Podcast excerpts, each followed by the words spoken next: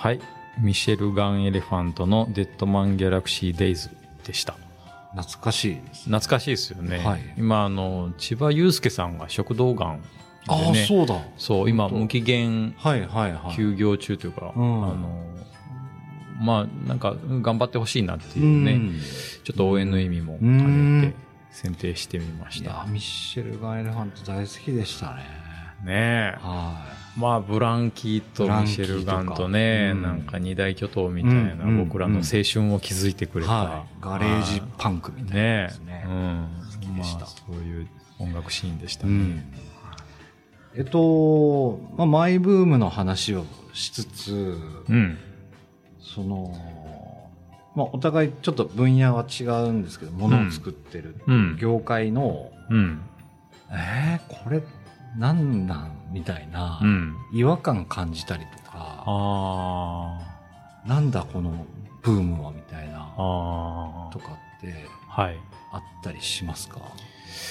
えーっと、そうですね。僕ら、まあ、建築業界で言うと、うん、やっぱりその建築に携わっ建築設計に携わってるはい。人たちの中でも、もういいろんなジャンル分けがうん。あって、まあ、カテゴリーって言っていいのか、うん。まあ、すごい本当にザ建築家な人もはい。いたら、うん、まあ、施工とか、うんうん。まあ、もしくはその起業したりとかっていう、まあ、建築ベースでこう、多角的に動いてるうん。方々もはい。たくさんいてて、うん。なんか時代の流れとして今感じてるのはですね、はい。まあ違和感というか、まあさっき言ったザ建築家のうん。その巨匠のレベルになると、まあ流行り廃りって当然追い求めないうん。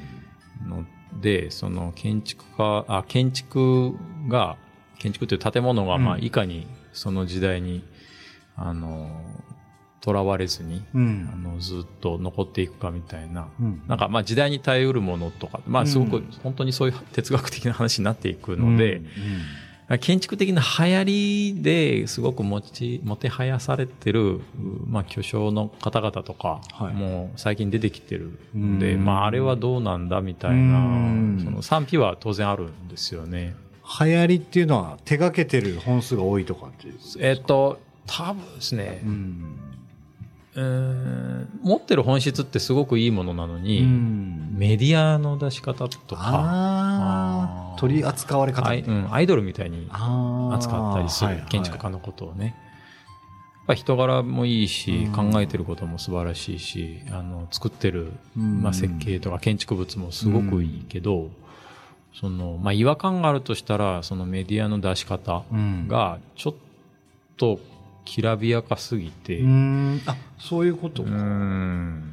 要は消費される建築になるんじゃないかみたいな、ちょっと危惧はうん。ありますよね。まあこれだけ情報が過多な時代なので、うん。それってなんか本人が本当に思ってることなのかなみたいな、うん。本人がそう思ってやってることなのかなみたいなのは結構ありまうす。ん。まあ建築家像そのものよりも、うん。その情報の扱われ方、うんデザインの扱われう方んが気になる時代にはなってるななるほど思いますね。ああでもなんかわかりますよ。ううん。んあのなぜか、うん。あのまあ、僕らの業界にもそういう巨匠みたいな方いらっしゃるんですけど、うんうん。うんなんか時代の寵児みたいうん。なでうん機能するのかしないのかもよくわかんないけど、うん。なんとなくみんなが全体的にいいって言ってるけどう、ん。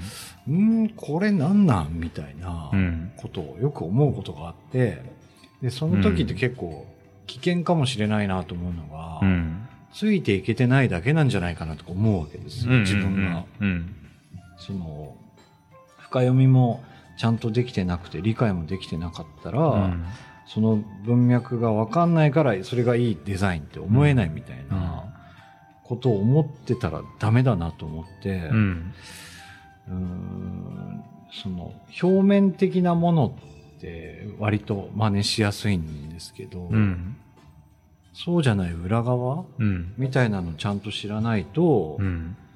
いけないし、うん。はや、それこそ本当 AI が作ったみたいなうん。ものになってしまうから。そうね。うん。背景とかバックボーンみたいなのはすごい考えて見るようにはしてますね。うんうん。多分そこが厚みになるんですもんね、うんやっぱり。ううんんそうなんですよ。ん。なんかね、あの、流行とかはもちろん絶対あっていいと思うんですけど、うんうん 時代を表すもんですからね。時代を表すし、なんか、えその、スポーツとかだったら旬みたいなのあるけど、うん。デザインとかってずーっとなんか勉強すればアップデートしていけるものだし、うん。そこになんか古さみたいなのがな、来なければうんずっとアップデートできるんで、うん。まあなんか昔からやってることとか変えたくないものみたいなのをやるべきだなっていう物差しを持って今の流行を見た時にあれってなる時はありますね。うん。どこがいいねんみたいな。うん。うんまあ、でも怖いのはそのうん。AI を使って、ううんそのちゃんとバックボーンとか物語をうん表現できるように、そういう能力持った人が AI が作ったものにまた手を加えていくみたいな。ああ、それもありかもね。二段階的な表現ができてくるとうん、いよいよ AI 生成かわからなくなってくうるんんだよね。そうですね。うん。うん多分プロンプトを記入、まあ入力しただけでは、ん多分、その人が持ってる情緒とか感情とか、うんあー味わいみたいなのはなかなか出しづらいだろううし、ん。いや、そうなんですよ。うん。まあ、さっきのマイブームみたいな話でね、はいはどどういうところに今自分が気持ちよさとか楽しさを感じてるかっていうね、なんかその辺きっと大事なんだろうなと思いますけどね。なんかそれ考えたら、うん。えっ、と、まあ僕は個人的には前一回シンギュラリティの話で、うんうん自分たちの仕事ってなんかかなり減るんじゃないかみたいな言ってたんですけど、いろいろ考えると、うん。なんか、ちょっと気にならなくなってきてるんですよ。うんうん。あの、そういうことで、うん。ものを作るジャンルの人たちもうん。出てくるだろうし、うん。まあ昔ながらの作り方で、うん。めんどくさいけど対策を作ろうみたいなうん考えて、その、何ですかね、一つの答えを出すだけじゃない、なんか行ったり来たりのやつの良さみたいなのが、うん。なんか良くなるっていうか評価されるところもあるんじゃないかなと思って、うんううんん。デザインとかってまさにそうじゃないですか。お客さんの要望を聞いて作っていって、うん。なんかいや絶対これじゃないのになと思って作って、あやっぱ違いましたとか、うん。いやこれでってなったらそれのなんか一番最適解を求めていったりとかする上でのものなんで、うん。うん。なんかねそういう感じになっていきそうだなと思って。そうね。えっ、と、昨日、一昨日、うん。いや、先週だったかな。先週末に、あの、まあ、リノベーション協議会ってうちが所属してる団体はいの会長がここらに来たんですよ。はいはい。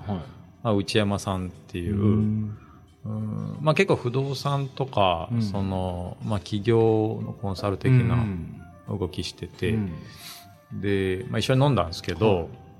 うん、あ、なんつってたかな。